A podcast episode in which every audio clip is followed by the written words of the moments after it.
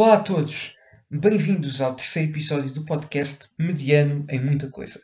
Antes de começar, gostaria de pedir desculpa pelo grande atraso e pela longa ausência, que logicamente foi bastante notada por todos vós, nem coloco outra hipótese. Bem, acontece que os trabalhos da faculdade têm sido bastantes e como eu tento ter algum sucesso académico, acabei por deixar o podcast para segundo plano. Para além disso, sou dotado de pouca autodisciplina, de muita procrastinação e desmotivo-me com facilidade das coisas em que sinto que não sou automaticamente a melhor pessoa do mundo a fazê-las. Que é o caso deste podcast, não é verdade? E pronto, tudo isso levou a que hum, fosse adiando, adiando, adiando. Hoje não dá jeito de gravar, uh, hoje não posso. E enfim, cá estamos. Hum, já passou abril, já estamos em maio e só agora estou de volta ao microfone. Trágico, se me perguntam. Quanto ao episódio de hoje, será um bocadinho diferente dos anteriores, no sentido em que não irei falar de mim ou da minha experiência pessoal sobre algum tipo de, de tema ou de vivência, um, vai ser um bocadinho mais pragmático, se quisermos chamar assim. O episódio de hoje será acerca de cinema, mais concretamente do meu top de filmes favoritos. Um top que, aliás, um, não será necessariamente um, numérico ou não será necessariamente uh, por qualquer tipo de ordem. Por uma simples razão. Eu não consegui definir com sucesso uma ordem de preferência entre os vários filmes que selecionei. Tenho um número 1 um destacado, claro, mas a partir daí há vários, uh, vários bons filmes, entre os quais não consegui de facto uh, distinguir. Antes de começar, gostaria de clarificar que não sou nenhum cinéfilo, não vejo assim muitos, muitos filmes, não vi os grandes clássicos um, que a maioria dos cinéfilos já viu. Uh, não gosto de Tarantino, pronto. Sei que o pessoal que gosta de cinema provavelmente já me está a crucificar agora, mas não gosto. E com exceção do Django Libertado. Pronto. Um, contudo, regra geral, não aprecio uh, Tarantino. E resumindo, não percebo grande coisa do assunto. Uh, sou também mediano na minha percepção do mundo do cinema, basicamente. Contudo, gosto muito de filmes, gosto muito de cinema, gosto muito daquela sensação de surpresa e deslumbramento que surge quando nos apaixonamos por um novo filme às vezes já sei a história uh, por detrás do filme. Claro, refiro-me a filmes baseados em uh, factos verídicos e uh, filmes autobiográficos, por exemplo, mas mesmo assim, o modo como é filmado, as cores utilizadas, um, as diferenças de velocidade dos diálogos, enfim, a caracterização, as interpretações. Há tanto, tanto, tanto de rico no cinema, tanto num filme há tantos detalhes a ser observados e a ser valorizados por nós. É de facto uma área artística com muito, muito valor e que hum, tenho algum receio que hum, cada vez mais seja uma área uh, em vias de extinção enquanto, um, enquanto arte no seu estado puro. Uh, tenho algum receio que o fator comercial acabe por uh, se superiorizar ao fator artístico, fundamentalmente. Claro que também, como qualquer pessoa, gosto de, de, alguns filmes que podem ser considerados comerciais, sim, claro. Agora, uh, a minha, minha ideia, o meu ponto de vista, é que a comercialização de um filme não pode ser o fator decisivo que motive a sua criação e que um, influencie realizador, diretor, produtora, etc. Bem, dito isto e após esta introdução algo longa, como eu habitualmente faço, uh, vamos aos filmes, não é verdade? Bem, em primeiro lugar, vou falar dos Condenados de Shawshank, ou em inglês Shawshank Redemption. Este é um filme que me apaixonou desde o primeiro momento em que o vi. A história passa-se na prisão de Shawshank e aborda a liberdade, ou melhor, a procura da liberdade de dois reclusos, tanto o Andy, interpretado por Tim Robbins, como também de Red, interpretado por Morgan Freeman. A presença do diretor da prisão acaba por ser eh, bastante importante neste, neste filme, um diretor sem escrúpulos, e que hum, faz com que Andy sofra bastante durante a sua estadia nesta prisão. Ganhou também uma nomeação para melhor argumento adaptado, eh, tendo em conta que este filme é uma adaptação do romance de Stephen King. Recomendo mesmo que vejam este filme. É daqueles filmes que nos emociona sempre. Eu já o vi 5, 6, 7 vezes, já perdi a conta. Mas consegue sempre emocionar-nos. Descobrimos sempre detalhes que ainda não tínhamos chegado a ver. Uh, conseguimos sempre um, ehm, reparar em algo novo. Conseguimos sempre uh, sentir na pele tudo aquilo que as personagens passaram durante a história. Um, ehm, para além disso, a banda sonora deste filme é intemporal. Ainda hoje, muitas das músicas deste filme são utilizadas ou para trailers ou para, enfim, reportagens em canais de televisão noticiosos.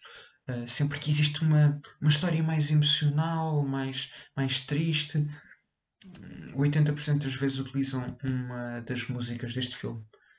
Uh, é, é curioso, mas é verdade. E, e, pronto, recomendo mesmo. Este é de tal forma o meu filme, um filme tão bom que foi o único filme que eu consegui colocar numa posição no meu top. Todos os outros uh, tive aqui para trás, para frente, mas não consegui chegar a uma conclusão definitiva. Bem, a seguir vou-vos falar de um filme menos uh, conceituado a nível crítico atualmente e que eu reconheço que não é um dos 10 melhores filmes de sempre, por exemplo, mas que não poderia deixar este episódio passar sem referir, que é o Invictus. Este filme aborda o Campeonato do Mundo de Rugby na África do Sul após a libertação e uh, a tomada de posse de Nelson Mandela enquanto presidente da África do Sul e aborda o modo como uh, o Nelson Mandela conseguiu uh, colocar o desporto ao serviço da população e colocar aquele campeonato como uma ferramenta para unir a população. Uh, claro que uh, estou a referir-me a um filme que tem Morgan Freeman outra vez, portanto já detectaram aqui um padrão. por alguma razão é o meu ator favorito. E este filme marcou-me bastante uh, por duas razões. A primeira, porque retrata o apartheid e este filme saiu quando eu estava no meu quinto ano, tinha aí uns 11, 11 10 anos, não sei bem. E, e nessa altura eu tive que fazer um trabalho para a área de projeto, creio eu, uma disciplina que agora já não existe, acho. Uh, mas pronto, e o trabalho era sobre o racismo. E hum, algo que os meus pais na altura me falaram foi do, do apartheid, da África do Sul, de Nelson Mandela, e hum, foi logo após o trabalho ter sido designado que eu fui ao cinema e hum, consegui ver este filme. Apaixonei-me logo pela história. E depois marcou-me também porque foi o primeiro filme de grandes, entre aspas, o primeiro filme que não era de animação e cuja classificação etária era para mais de 12, que eu fui ver. Eu na altura tinha uns 10, 11, lembro perfeitamente de me sentir um grande, me sentir importante, me sentir adulto, por ir ao cinema ver um filme que era para uma idade superior à que eu tinha.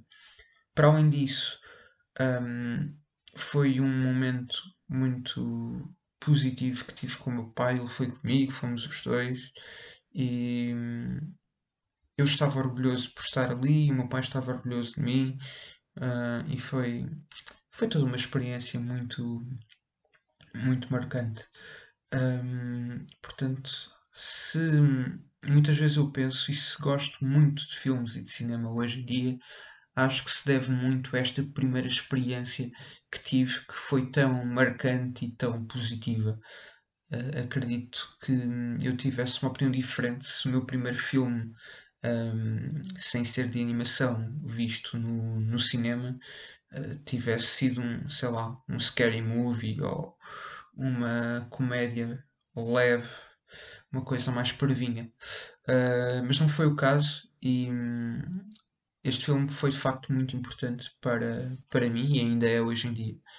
Um, para além do Morgan Freeman, conta com um dos atores que eu mais gosto e que faz uh, parte também de outros dois filmes que irei referir aqui, que é o Matt Damon. Um, pronto, para além disto, tenho que referir e vou tentar falar menos de cada filme, senão este episódio vai ficar muito extenso e aí é que ninguém me vai aturar. Mas pronto, para além do Invictus, um, será que eu disse o nome do filme anteriormente? Invictus? Disse? Espero que sim. Pronto, para além do Invictus, um, dos meus filmes favoritos de sempre é o Good Will Hunting. Este filme foi escrito pelo Ben Affleck e pelo Matt Damon quando foi o primeiro filme que escreveram, foi o primeiro filme em que eles apareceram, escreveram e também uh, foram atores no mesmo filme e conseguiram convencer o Robbie Williams a fazer parte do filme. O filme aborda um estudante, interpretado por Matt Damon, que hum, está um bocadinho perdido da vida, no fundo, mas que é uma mente brilhante e que hum, se tenta hum, encontrar através da terapia que vai tendo com, com o psicólogo interpretado por Robbie Williams. Uh, existem aqui cenas no filme incríveis e estas cenas não é. Uh, não a utilizar a palavra enquanto sinónimo de coisas, mas não. Literalmente cenas no filme uh, fantásticas, com bastante improviso, em que se nota uma ligação genuína entre ambos os atores que referi um, é um filme não muito pesado, mas que tem momentos de, que nos levam a grande introspeção.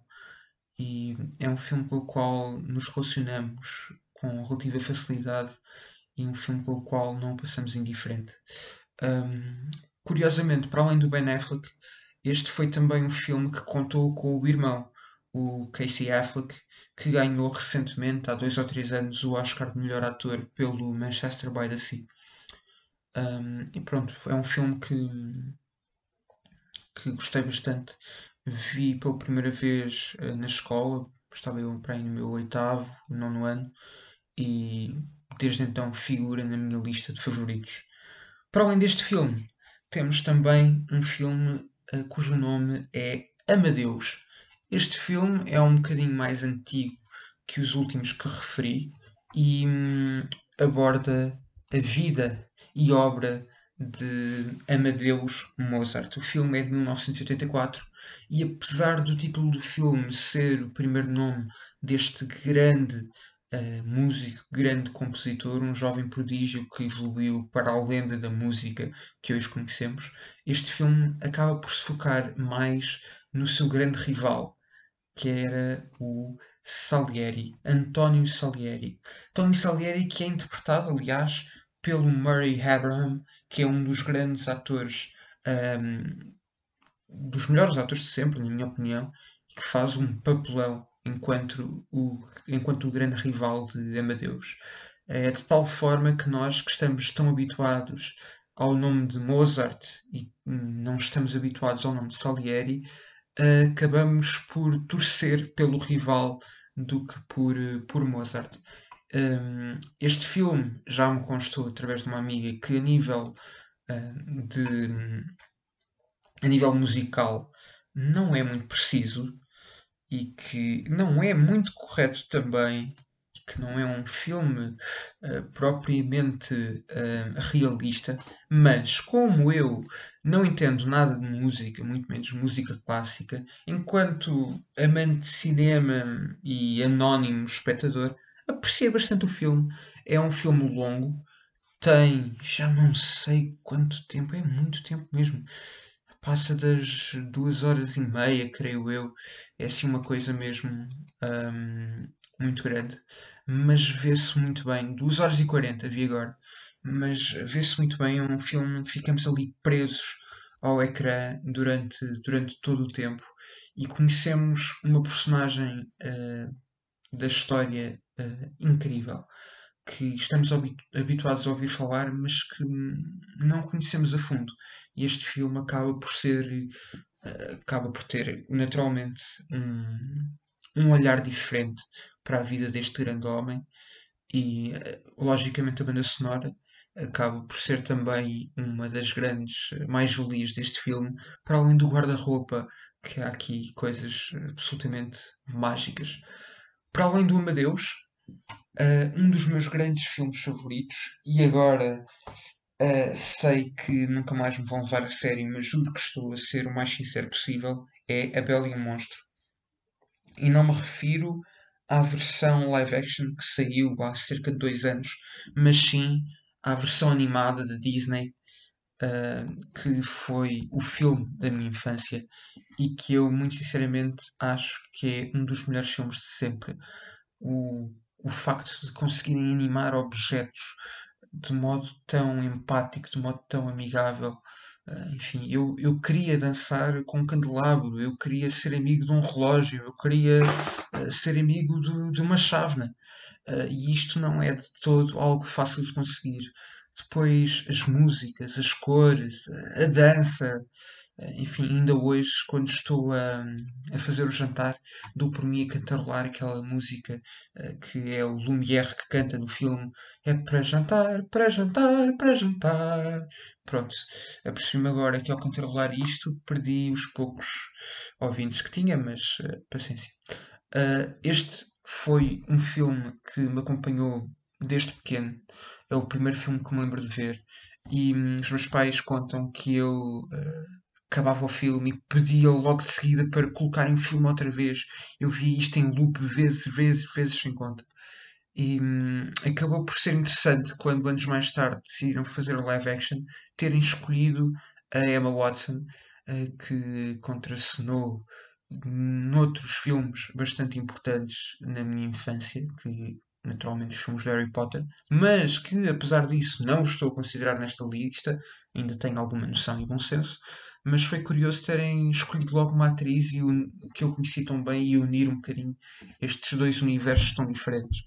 Um, mas pronto, apesar de ser um filme uh, de princesas, uh, um filme com uma das princesas Disney, uh, nunca tive, e eu tinha vergonha de muita coisa, mas nunca tive vergonha na escola de dizer em alto e bom som e de peito cheio a Bela e o Monstro é um dos grandes filmes e eu adoro a Bela e o Monstro e pá, é incrível.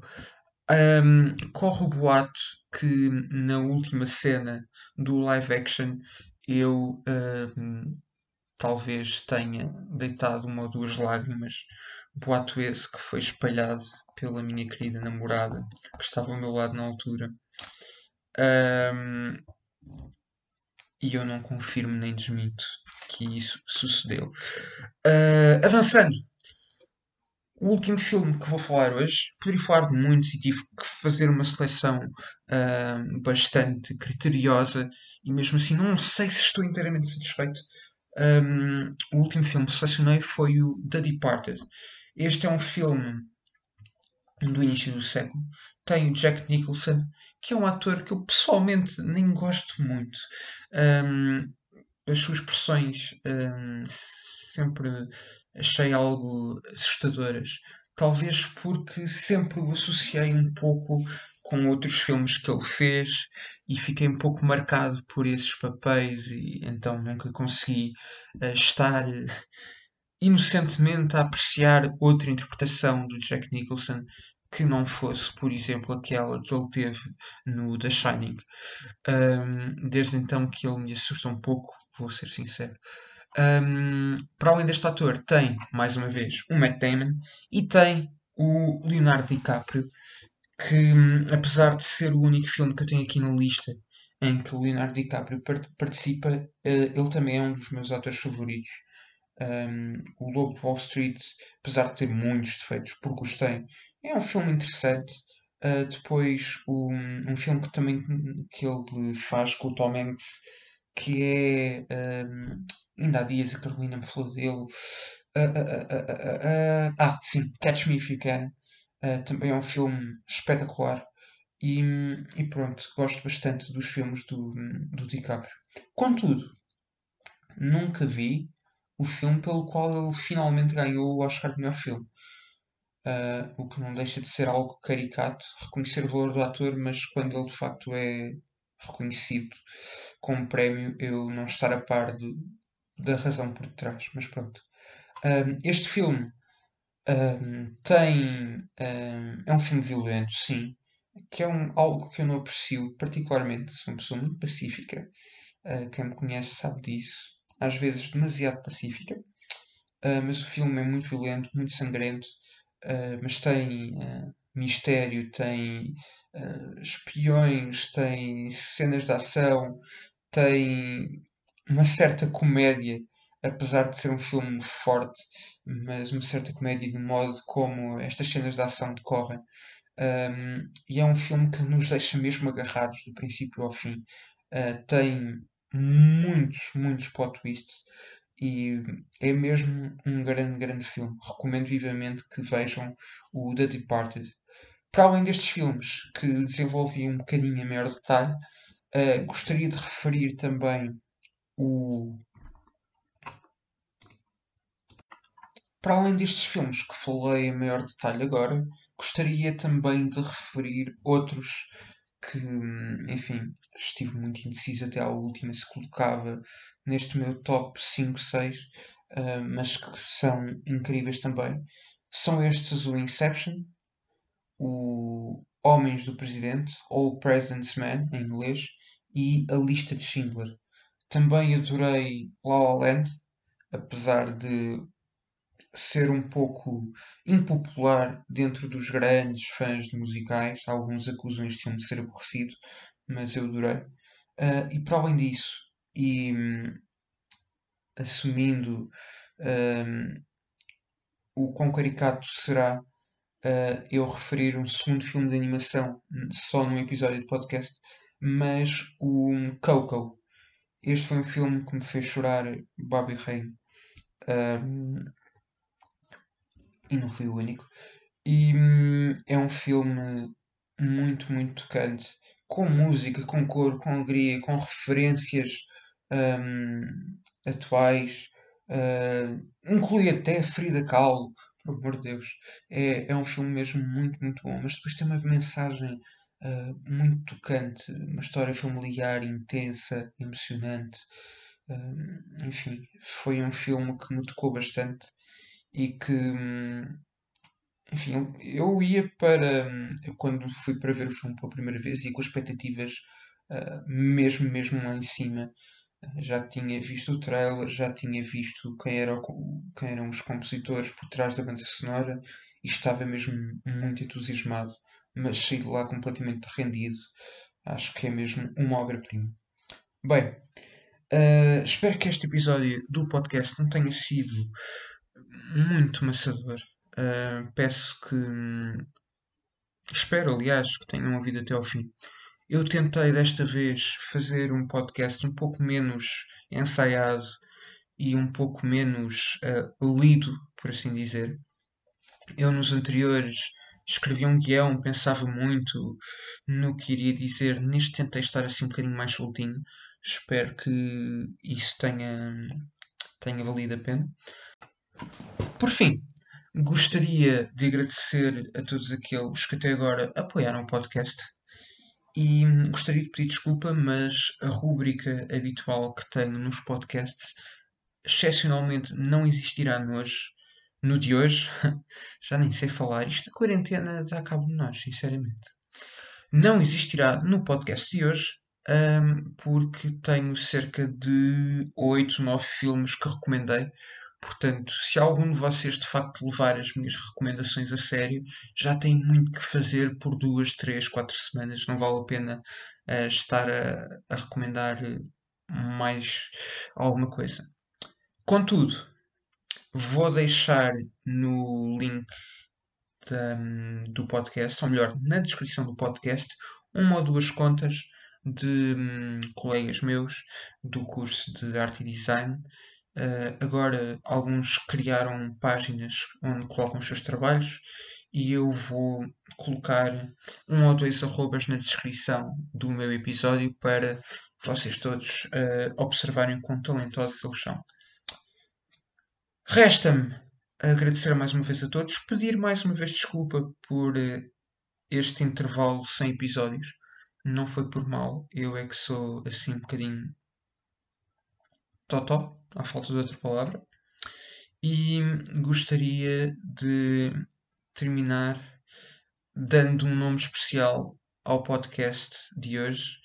Uh, em vez de mediano em muita coisa, o podcast de hoje chama-se Mediano em Menos Coisas.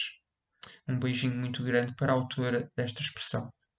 Fiquem bem, uma boa semana. Até à próxima. Não prometo que seja na próxima semana porque eu já me conheço e não quero assumir um compromisso assim tão sério para depois o defraudar. E gosto muito de vocês.